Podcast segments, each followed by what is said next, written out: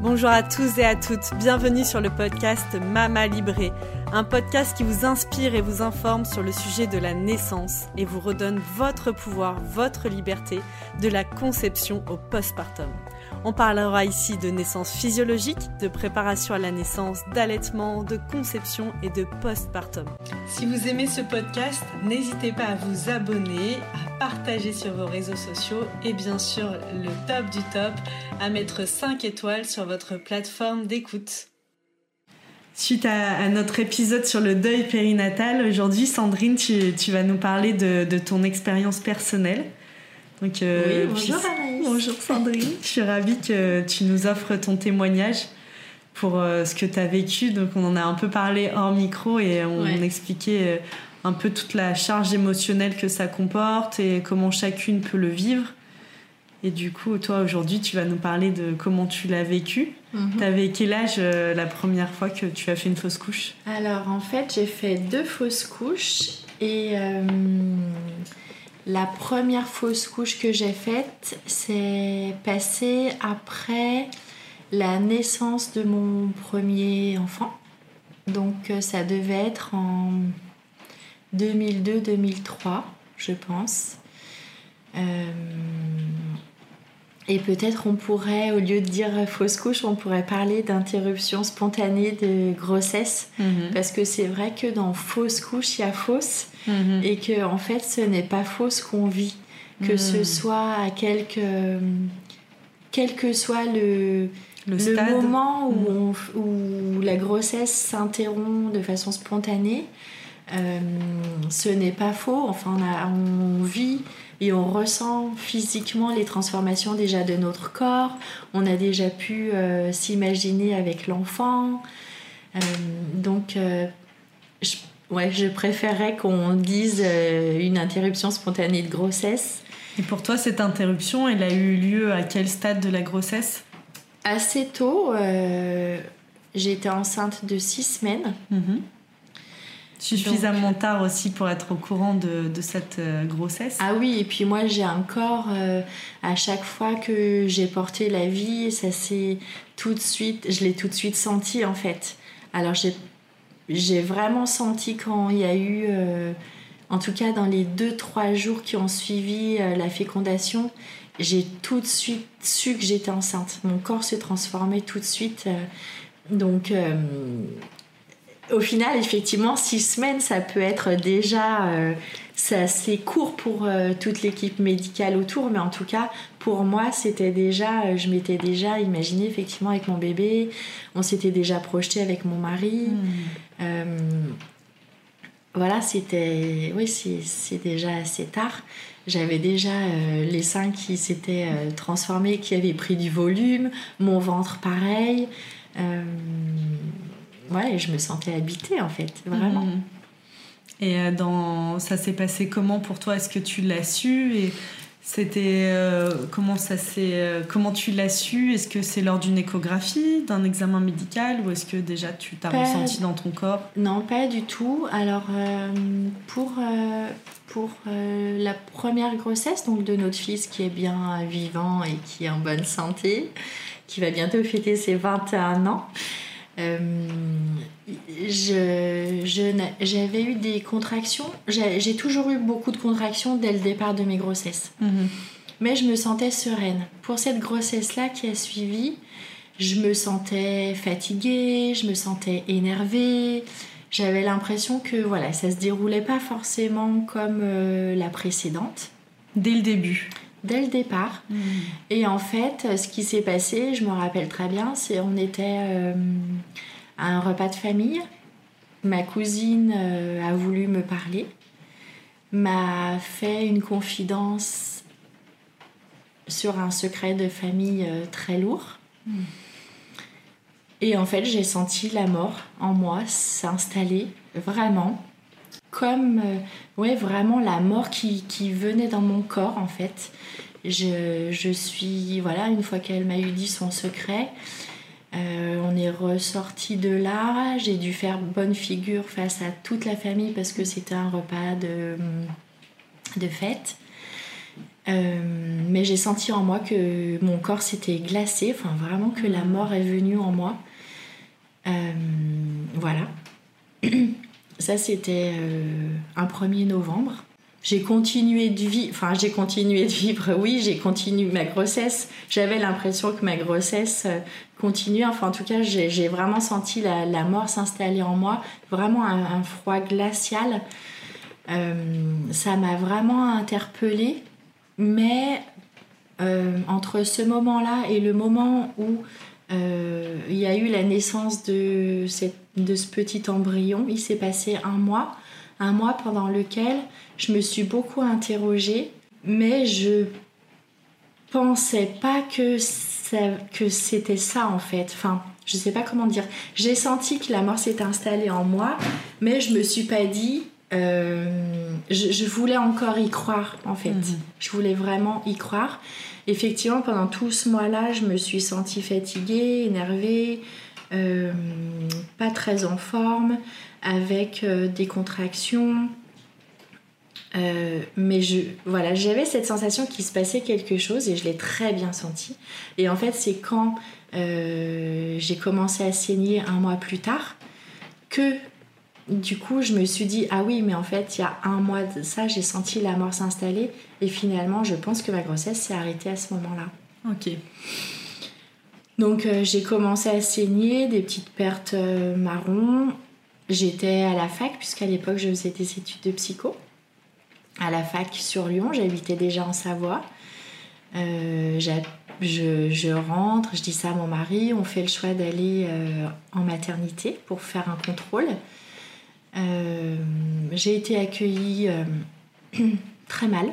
J'ai été très mal accueillie par la sage-femme qui n'a même pas voulu, enfin la sage-femme, je pense même que c'était une gynéco, la gynéco de garde, qui n'a même pas voulu que mon mari vienne avec moi pendant euh, l'échographie, qui m'a posé des questions, qui m'a dit que j'étais, qui m'a demandé ce que je faisais.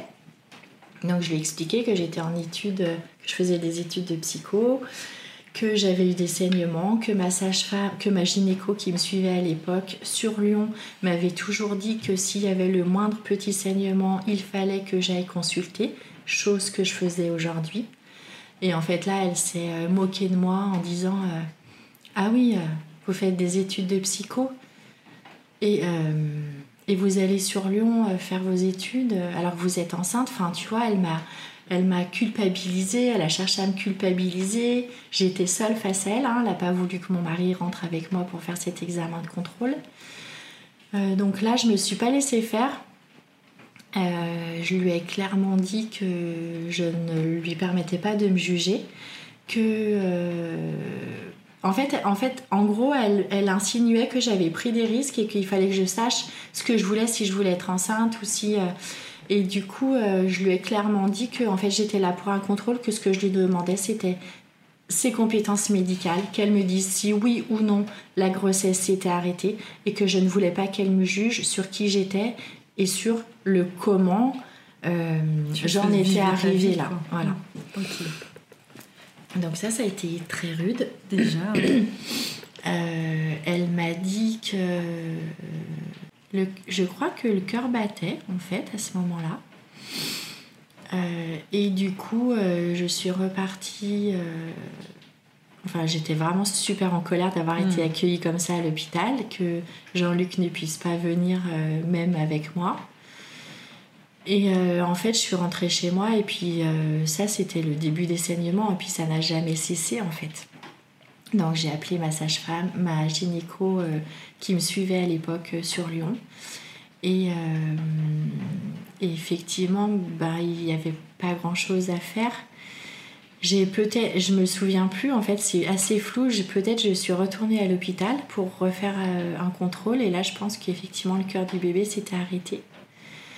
Et euh, j'ai fait, euh, j'ai vraiment le, moment où j'ai vécu euh, la naissance de ce petit embryon, c'était la veille du repas où on avait invité nos parents respectifs pour leur annoncer la naissance, la, la, grossesse. Mhm.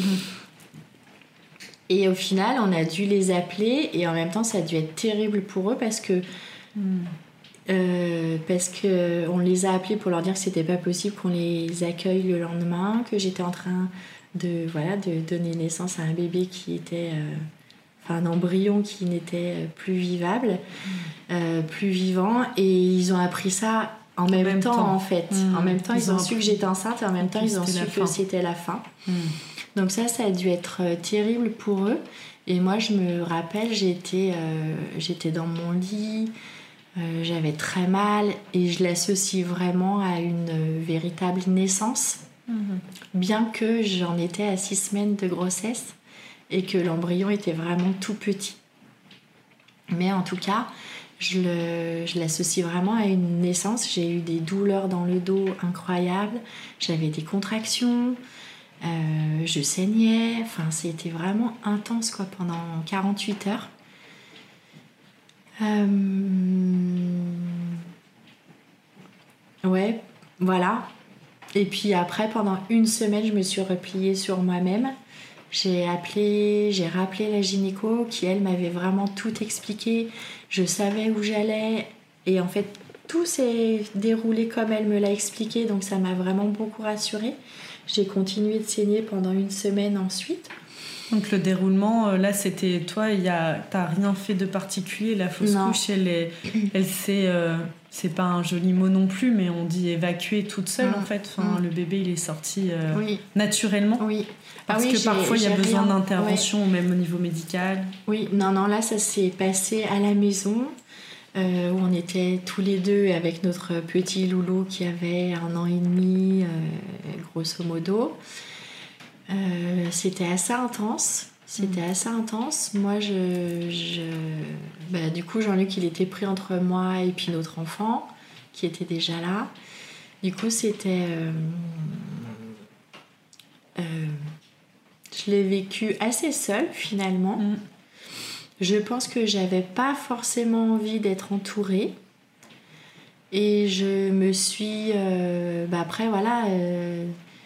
j'ai j'ai beaucoup saigné, donc à un moment donné, j'étais au-dessus des toilettes, j'ai senti que l'embryon passait, naissait, et euh, j'ai eu le courage de vérifier.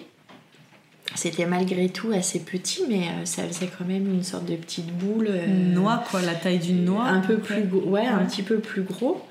Et du coup, j'ai quand même vérifié euh, comment c'était à l'intérieur. Enfin, c'était assez dur. C'était hmm. en même temps, euh, je trouve que c'est un peu glauque de faire ça, mais j'avais besoin bah, de ça pour être sûre en hmm. fait que que voilà que que, que c'était la fin. Et euh, donc je me rappelle très bien. Hein, j'étais dans les toilettes, je, je vérifiais, j'essayais de chercher. J'ai pas forcément vu de forme parce que ça faisait une espèce de boule avec des amas quand même tout autour. Mais en tout cas, euh, oui, il devait être déjà constitué quoi. À six semaines, il était déjà plus ou moins euh, euh, formé. donc c'est voilà. Et puis ensuite, j'ai tiré la chasse parce qu'il y a de ça 21 ans maintenant, enfin 19 ans. Et du coup, je savais pas à l'époque euh, que j'aurais pu en faire des rituels. que j'aurais pu faire des rituels. Je crois qu'il y a plein de femmes, et c'est aussi euh, hyper important de le poser ici, euh, peut-être qui sont même pas au courant de ce qu'on peut faire. C'est ça. Et que tout simplement, qu'est-ce qu'on fait face à ça? Il y a un côté, on a peut-être juste envie de tirer la chasse d'eau et que ça disparaisse. Mm. Comme si on allait réussir à effacer aussi les traces de, de la souffrance que ça représente de vivre une fausse couche, de... Oui, alors après je sais pas parce qu'effectivement à l'époque c'est ce qui s'est passé pour moi. En même temps, ça s'est tellement, cette fausse couche, en tout cas, c'est tellement inscrite dans mon corps et j'ai tellement eu du mal à, à faire le deuil de cette fausse couche. Tu veux dire, elle s'est inscrite de quelle manière Elle s'est inscrite euh, pour moi, euh, j'ai encore un ventre de femme enceinte. Hmm, depuis cette fausse couche Depuis cette fausse couche. Euh, c'est quelque chose que j'ai dit à certaines personnes, mais que je n'ai pas dit à d'autres. Hmm. C'est encore assez tabou, tu vois. Hmm. Et euh, moi, en tout cas, pendant une semaine, suite à ça, je me suis recroquevillée sur moi. Sacha, elle est chez la nounou, ben, En fait, j'ai pas voulu l'emmener, j'ai pas voulu parler à cette nounou, alors que je m'entendais vraiment très bien avec elle. Mais en tout cas, c'est vraiment Jean-Luc qui, a pris le relais et qui, euh, et qui a été l'emmener à chaque fois, tous les jours, tout ça. Et je suis pas allée en cours, enfin je me rappelle, hein, j'étais vraiment en position fœtus sur mon canapé, j'avais envie de rien, je voulais qu'on me laisse tranquille. Et puis euh, ça a duré une semaine. Et puis au bout d'une semaine, un peu comme si j'étais un peu, euh, un peu comme si euh, je renaissais entre guillemets, tu vois, en tant que femme, en tant que maman.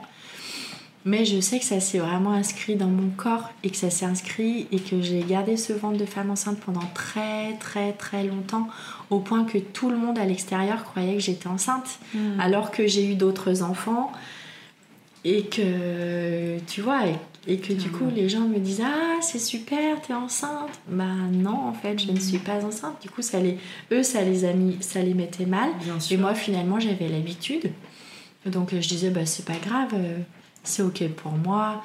Mais euh, j'ai beaucoup travaillé dessus.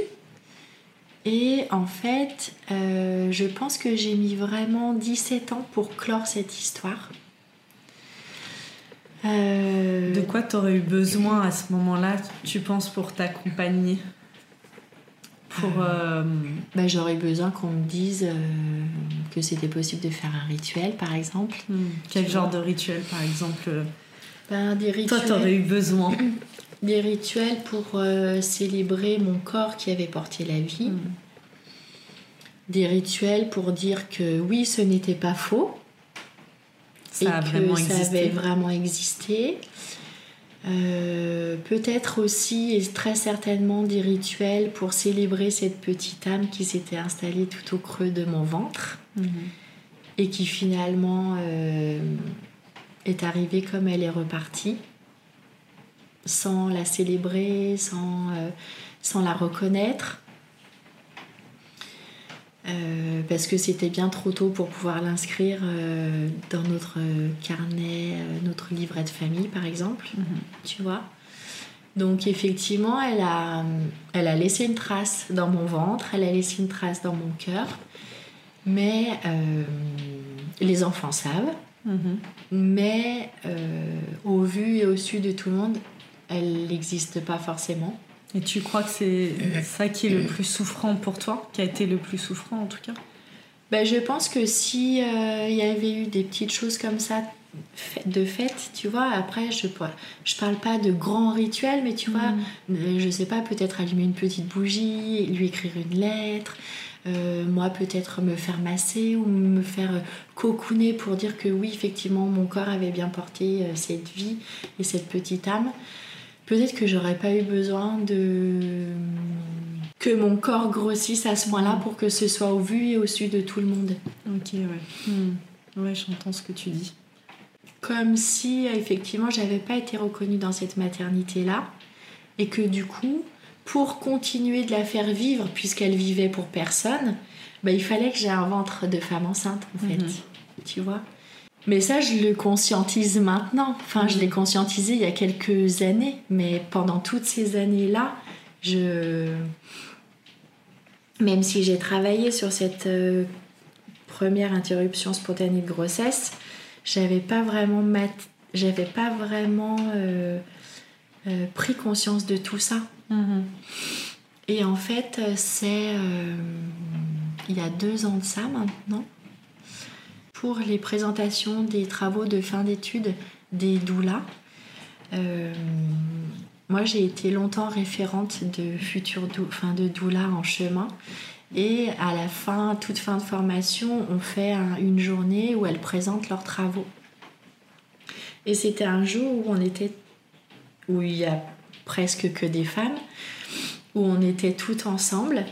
Et euh, ça faisait déjà un petit moment que je ne saignais plus parce que j'étais, euh, j'étais déjà en chemin vers ma femme sage.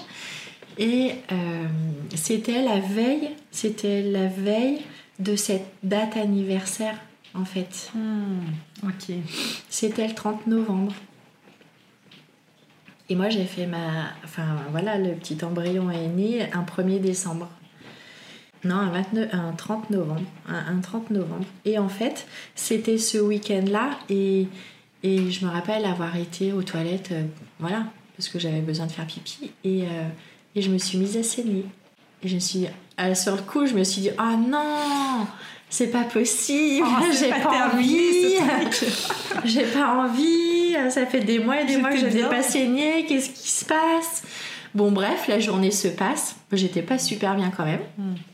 Mais la journée se passe, j'avais ce qu'il fallait pour euh, pouvoir euh, recueillir mon sang, donc euh, pas de panique de ce côté-là. Et c'est le soir, en fait, quand je suis rentrée chez moi, sur le chemin du trajet, que j'ai fait le lien. Hmm. Et que je me suis dit, ah oui, en fait, là, j'étais entourée de plein de femmes, que des doulas, euh, hmm. Donc on connaît hein, l'intensité, l'intensité de nos liens, euh, cette capacité à pouvoir accueillir l'autre sans chercher à savoir pourquoi elle est comme ça. Et du coup, euh, c'est le soir le trajet en fait que je me suis dit, mais il était super tard, hein, ça devait être minuit, quelque chose comme ça, peut-être même plus. Et je me suis dit, ah oui, je comprends pourquoi. Et pour moi, en fait, le fait de saigner ce jour-là, 17 ans après, ça clos ça c'est venu clore euh, ben voilà, ces 17 ans qui, euh, qui s'est écoulé entre, entre euh, ce moment où ce petit embryon est né et le moment où, où moi c'était ok pour moi en fait de clore ce, cette histoire-là et de la reconnaître. Alors j'avais fait plein de choses entre temps, hein. j'avais travaillé sur moi, j'avais été voir plein de personnes pour pouvoir essayer de comprendre, de mettre des mots. Mais euh, euh, voilà, ça s'est clos ce, ce, 30 novembre-là 2019. C'est marrant parce que je trouve que c'est vraiment euh, venu guérir. J'ai l'impression, tout à l'heure, quand je t'ai demandé qu'est-ce qui t'a manqué mm. à ce moment-là, dans cette interruption de grossesse, et tu m'as dit, ben, j'étais seule, c'était d'être entourée. Et finalement, ce jour-là, tu t'es retrouvé entouré de plein de doulas qui sont là pour euh, vraiment accompagner les femmes ben, dans toutes ces périodes de vie, mm. toutes ces transitions, tout, mm. tout ce chemin de femme. Et là, euh, il y avait toutes ces femmes. Peut-être qu'il y a 17 ans, tu étais toute seule, mais là, elles étaient toutes autour de toi pour ça. quoi. C'est juste trop beau. Ouais, c'est trop, c'est très beau. Et puis, tu vois, j'ai eu aussi un autre euh, euh, épisode très marquant dans ma vie de femme en fait. Et j'étais vraiment très très mal en point. Mais j'ai choisi d'aller euh, à un week-end organisé par les doulas pour pouvoir être avec elle parce que je savais que j'avais besoin d'un cocon, j'avais besoin de me sentir en sécurité. Non pas que je suis pas en sécurité chez moi, hein, c'est pas ce que hmm. je dis. Mais en fait, euh, avec les enfants, mon mari, ben voilà, c'est un homme, euh, il, pas du tout, il est très très fin, il est très subtil, mais il a pas eu cette perception-là à ce moment-là, tu vois. Et en fait, moi, j'ai, eh ben oui, c'est ça en fait, j'ai eu besoin de me sentir en sécurité avec des femmes qui pourraient m'accueillir, dans qui j'étais, dans, dans toutes les souffrances que j'avais sans me poser la question mais qu'est-ce qui se passe, qu'est-ce mm. que t'as, pourquoi t'es comme ça, mais juste être là autour de moi en fait, tout en douceur, tout en légèreté, tu vois, et euh, m'entourer en fait simplement avec tout leur amour, toute leur bienveillance, tout leur respect, de façon très simple. La qualité de présence et, et la qualité de présence, voilà, et d'écoute, tu vois, j'ai j'ai, en plus, euh, voilà, dans, dans ces groupes de doulas, il y a toujours euh, quelques doulas qui sont vraiment chers à mon cœur, donc euh, encore plus que les autres. Et du coup, bah oui, forcément, c'était super important pour moi de, de, voilà, de me sentir entourée. De... Et en fait, quand, quand je me suis remise à saigner le 30 novembre 2019, j'avais déjà entamé un processus pour me libérer de tout ce poids qui s'était inscrit en moi, tu vois. Et en fait, j'ai trouvé ça chouette de me dire ah génial en fait ça ça vient vraiment euh, marquer un ritualiser une étape qui a été enclenchée déjà quelques quelques mois avant mm. pour me sentir bien à nouveau dans mon corps, pour retrouver un corps de femme plus enceinte. Et, c'était pour moi ok de, de, de, laisser partir cette petite âme et de lui dire ok, tu m'as accompagnée pendant 17 ans. Maintenant, j'ai besoin que tu reprennes ton envol. Euh, peut-être on peut se, se, dire au revoir. Et, vraiment, tu vois, ça a été vraiment comme ça que je l'ai vécu en fait. Ouais, ça a été intense. Ça a été intense, ça a été... Euh, et maintenant, euh, quand les gens me voient, ils me demandent plus si je suis enceinte. tu vois, le processus continue. Euh, aussi parce que j'ai mis d'autres choses en place avec ton accompagnement, Anaïs, aussi en naturopathie, puis toute ma volonté de, de cheminer autrement. Mais tu as raison, c'est hyper important, l'aspect émotionnel, euh, il est tellement... Mm. Tout est là. Après, la naturo, oui, on a mm. les clés, mais c'est des tout petits ajustements finalement. Donc euh, voilà pour euh, cette première interruption de grossesse spontanée. Et puis après, on a eu un autre enfant euh, où là tout s'est super bien déroulé, la grossesse à nouveau super bien. Bon, j'avais des contractions, mais euh, je me sentais pas inquiète et énervée en fait. Mhm. Et puis euh, quelques temps après, on décide d'avoir un autre enfant. Donc je suis enceinte. Et là, pareil, rebelote, je, je me sentais énervée, je me sentais fatiguée, je me sentais pas sereine. Et euh, là, ça correspondait aussi à une période où en fait ce bébé, s'il avait continué son chemin en moi, euh, il avait une date prévue de naissance à la date anniversaire de ma maman. Mhm. Et c'était une période où ma maman avait eu, euh, était en traitement pour un cancer qui s'était elle a eu un premier cancer à la naissance de notre premier enfant qui a été soigné. Elle a récidivé une première fois, puis une troisième fois. Et en fait, ce bébé qui s'était installé tout au creux de moi, s'il avait dû naître, aurait pu naître le jour de la naissance de ma maman. Mhm. Et euh, comme ma maman était en, radiothérapie, en chimiothérapie, enfin le, cocktail euh, Molotov, on savait pas trop comment ça allait se passer. Pour moi, je pense que c'était pas possible. Enfin, je sais pas ce qui s'est passé, mais en tout cas, ce bébé n'est pas resté. Hmm. Euh, et là, j'ai vraiment senti que c'était ok pour moi de, de, de l'accompagner sur ce chemin-là. J'ai reconnu les signes, ça s'est passé un peu comme la première, où je me suis mise à saigner de plus en plus. Euh, l'embryon est né. L'appareil rebelote, j'ai refait ce que j'avais fait, c'est-à-dire vérifier et puis ensuite tirer la chasse d'eau. Euh, mais cette grossesse-là, je me sens pas très. Je, ne me suis jamais sentie très impactée par cette grossesse-là, en fait. Pour moi, c'était ok, j'avais reconnu les signes, je l'avais accompagnée. Enfin, en tout cas, je m'étais accompagnée. D'ailleurs, je l'ai vécu de façon beaucoup moins douloureuse. Je me rappelle, euh, je venais faire le test pour savoir euh, si j'étais enceinte. J'étais enceinte. Euh, le soir, on a bu l'apéritif chez des voisins. Je me suis mise à saigner. Je me suis dit, ouch, là, mm. c'est pas bon. J'avais jamais eu de saignement pour les grossesses mm. qui se sont bien déroulées, qui ont été à terme. Et c'était la veille ou l'avant-veille de notre départ en vacances. Et mon mari me dit bah, Qu'est-ce que tu veux qu'on fasse? On peut pas partir. Et je lui dis Ah, si, si, on va partir en fait. on va partir parce que tant qu'à faire, autant le vivre un peu au soleil plutôt qu'à la maison. Euh, de je punition, sais, de sinon toute façon, pas de vacances, pas de bébé. Je sais de toute façon ce qui mm. va se passer. Mm. Je peux me mettre en lien avec la gynéco qui me suit. Donc il n'y a pas de souci. Et c'est ce qu'on a fait en fait. On est parti. Euh, le trajet ça a été quand même un petit peu compliqué parce que j'avais des saignements, j'avais des contractions. Et puis, et puis un ou deux jours après, ben voilà, ça s'est passé euh, dans les toilettes euh, au soleil. J'ai quand même appelé la gynéco pour lui expliquer, pour lui dire. Elle m'a redit que ça allait, voilà, que j'allais saigner pendant environ 8 jours et qu'après on ferait une échographie de contrôle. Ce serait chouette de pouvoir vérifier. Enfin, chouette, c'est pas le bon terme, mais c'était mm. important de pouvoir vérifier. Et du coup, euh, bah, du coup, c'est ce qui s'est passé.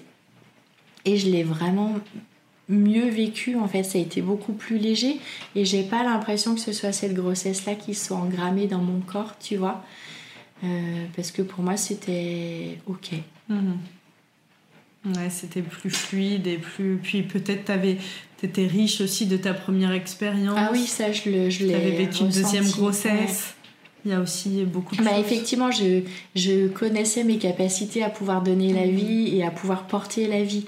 Donc euh, j'ai beaucoup plus rationalisé cette euh, perte-là, de me dire bah c'est comme ça, euh, voilà. Je... Mais je le... Et puis tu vois, en fait, c'était un peu la suite logique de comment je m'étais sentie pendant... pendant... Là, je l'ai faite à 5 semaines, ça s'est passé à 5 semaines, donc c'était un petit peu plus tôt. Mhm. Mais en tout cas, déjà, dès les premiers débuts, je me suis sentie inquiète, je me suis sentie énervée, je me suis sentie pas bien. Et en fait, c'était un peu comme si c'était le chemin logique finalement. Là, il n'y avait pas de surprise. Je me suis dit, bon, bah, je me sens pas super bien, je pense qu'il y a quelque chose. Et que finalement, ça s'est concrétisé. Mhm. Et que pour moi, c'était beaucoup plus tranquille. Ouais, bien sûr. Donc euh, voilà, Merci Sandrine pour c'était. ton euh, précieux témoignage qui va parler à beaucoup de femmes, j'en suis sûre. C'est un moment euh, vraiment euh, qui peut être éprouvant comme tu l'as témoigné et du coup euh, Oui, c'est éprouvant. Et puis tu vois, surtout, souvent on dit aussi aux couples, enfin moi en tout cas je le dis pas, mais il y en a plein, en tout cas le personnel médical, et puis même l'entourage souvent dit Oh, mais il ne faut pas dire, annoncer la grossesse avant les trois ah oui, premiers mois. oui. Et en fin de compte, moi je. Finalement, je l'ai toujours annoncé. Alors peut-être que pour Sacha, j'ai attendu un petit peu. Mais je pense que mes parents et mes beaux-parents étaient prévenus assez tôt en fait.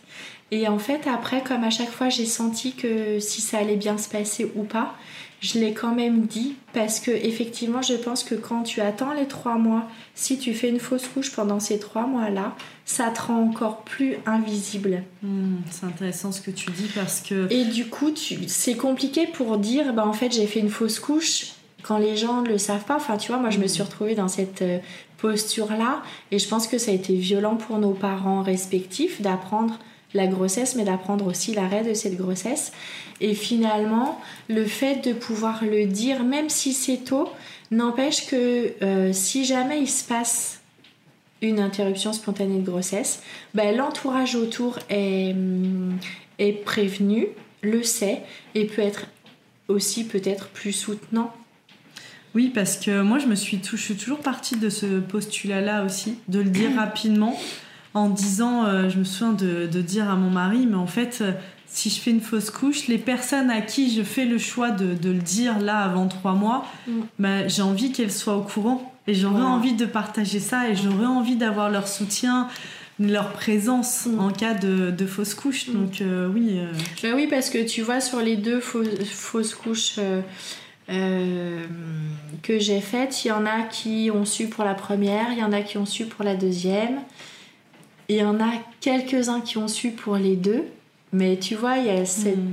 Bon, alors après, c'est tranquille parce que enfin, moi j'en parle, il n'y a pas de problème. Mais euh, les enfants sont au courant, puisque forcément, du coup, ça décale aussi le fait de faire une fausse couche. bien sûr. Ça décale aussi le rang de l'enfant qui Tout est suivant. Tu vois, euh, euh, nous, Micha, en fait, c'est le deuxième enfant vivant, mais au final, c'est le troisième. Et puis, euh, Lyosha, c'est le troisième enfant vivant, mais au final, c'est le cinquième. Mm. Et Macha, c'est pas la quatrième, mais c'est la sixième. Et oui. Et dans leur rôle, dans leur, euh, leur place respective au sein de la famille, bah, ça a forcément un impact. Tout à fait, ça c'est important, on commence à en parler de plus en plus, Oui. mais de le dire ici. euh. Ouais. D'ailleurs, j'ai pas de livre de référence là-dessus, et si jamais euh, Bah, là, on nos auditrices euh, peuvent nous témoigner. Je sais témoigner, y a donner des, des, euh, références, ça serait super parce que je m'interroge vraiment beaucoup. Sur le tu transgénérationnel, Mm. il y a beaucoup euh, Anne Ancelin Schusselberger qui parle aussi de, de tout ça, de ces Ah, elle en positionnements. parle de Oui. ça Mm, mm. Ah, bah, si, On peut ouais. regarder. Ouais, parce que je la connais effectivement, mais je. ouais, pas il y a tous des, ces- y a des choses dans certains de ses ouvrages, Mm. elle évoque ce- Mm. L'importance de la place dans la fratrie. Et du rôle. On n'a pas le même rôle quand on est le premier, deuxième, troisième. Mais oui, et puis, et puis de toute façon, en plus, on sait que à chaque grossesse, il reste des cellules de l'enfant qui a été porté. Hmm. Donc ça veut dire, enfin moi je le vois bien dans mon lien avec Micha, tu vois, il est hyper impacté par ça. Lyosha, pas du tout. Mais Micha, je sais qu'il est hyper impacté par ça. Et forcément, tous les deux ont des cellules de cet enfant qui a été euh, euh, tout au creux de mon ventre avant eux. Mm. Et du coup, bien sûr que ça a un impact. Et puis aussi le fait de, de le dire, je pense, et de ne pas attendre les trois mois de grossesse, c'est super important, effectivement, pour, voilà, pour avoir du soutien, pour... Euh, pour peut-être euh, être tout en présence et en pleine présence, sans poser des questions, mais aussi ouvrir et offrir cet espace-là aux parents. Parce que j'ai beaucoup parlé de moi, mais mhm. effectivement, dans ces moments-là, on oublie souvent le papa et on ne prend pas du tout en considération ce que peut vivre euh, le père. Et être là en présence et offrir peut-être juste cet espace euh, aux parents pour qu'ils puissent, ben, s'ils ont besoin, parler de cet enfant qui a été euh, euh, de passage et qui n'est plus, mais qui a quand même été euh, là à un moment donné, le rendre visible, tu vois, sortir de mmh. l'invisible, parce que ça c'est super important en fait, être reconnu dans le fait d'avoir porté la vie, puis reconnaître cette petite âme qui a été de passage, je pense que c'est vraiment important, et pouvoir offrir un espace comme ça, juste de parole et d'accueil, euh, c'est sûr que c'est hyper tabou et que c'est hyper difficile pour les gens qui sont autour parce qu'ils savent pas trop s'il faut poser des questions, qu'est-ce qu'il faut dire. Ils peuvent aussi des fois avoir des mots très maladroits, du style euh, Oh, bah c'est pas grave en fait, si t'as fait une fausse couche, c'est que forcément cet enfant-là avait un problème. Mhm. Oui, d'accord, mais en tout cas, ça n'empêche pas que moi, dans mon cœur et dans mon corps, euh, je puisse être triste et je puisse avoir besoin de temps pour pouvoir euh, intégrer ce chemin et ce bébé et euh, tout ce qui s'est passé en fait. bien sûr. Ben, merci beaucoup pour ton témoignage. Merci Anaïs de pouvoir permettre ça aussi. Et je te dis à très bientôt. À très bientôt.